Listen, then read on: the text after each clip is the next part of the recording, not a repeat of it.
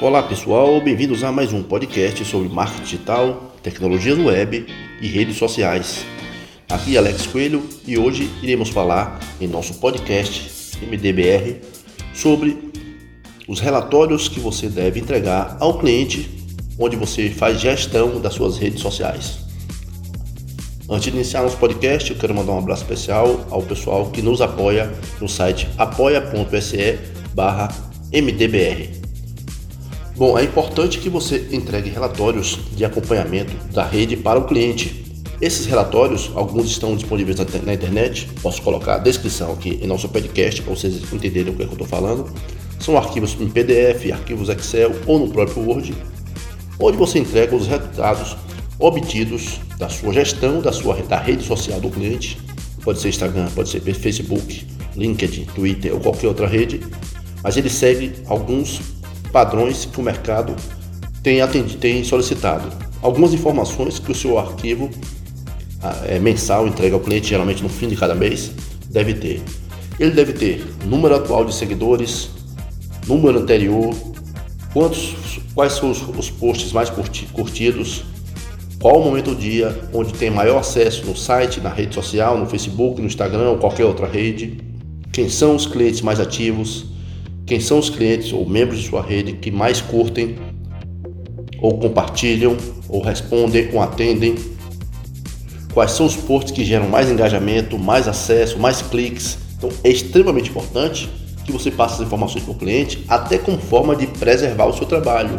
Porque muitas vezes nós fazemos a gestão, a gestão de tráfego, a gestão de conteúdo, gestão da mídia social, e não entregamos esse material ao cliente. Ele simplesmente não fala, mas de repente ele vai encontrar um outro concorrente seu que pode entregar esse material. É o acompanhamento estatístico, o acompanhamento da gestão da rede. Então, você pode fazer isso no Word, no PowerPoint, no Excel, no próprio PDF, gerar um arquivo PDF, entregando essas informações. Nada muito complicado, nada muito rebuscado, senão o cliente também não vai acompanhar.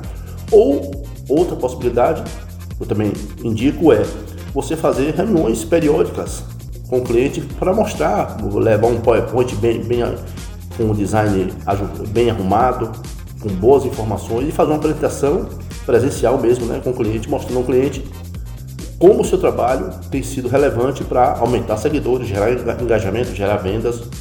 Então, isso você precisa fazer no seu trabalho de acompanhamento estatístico da rede.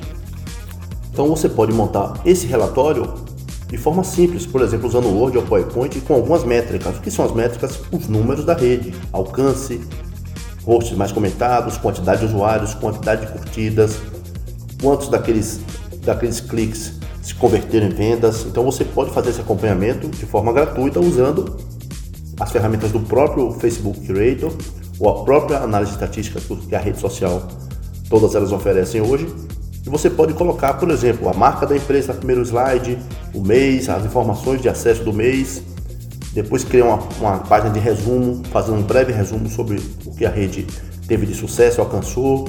Depois você apresenta os dados, no segundo ou terceiro slide, os dados, páginas mais curtidas, melhores publicações, principais usuários, cidades de onde acessa, é extremamente importante.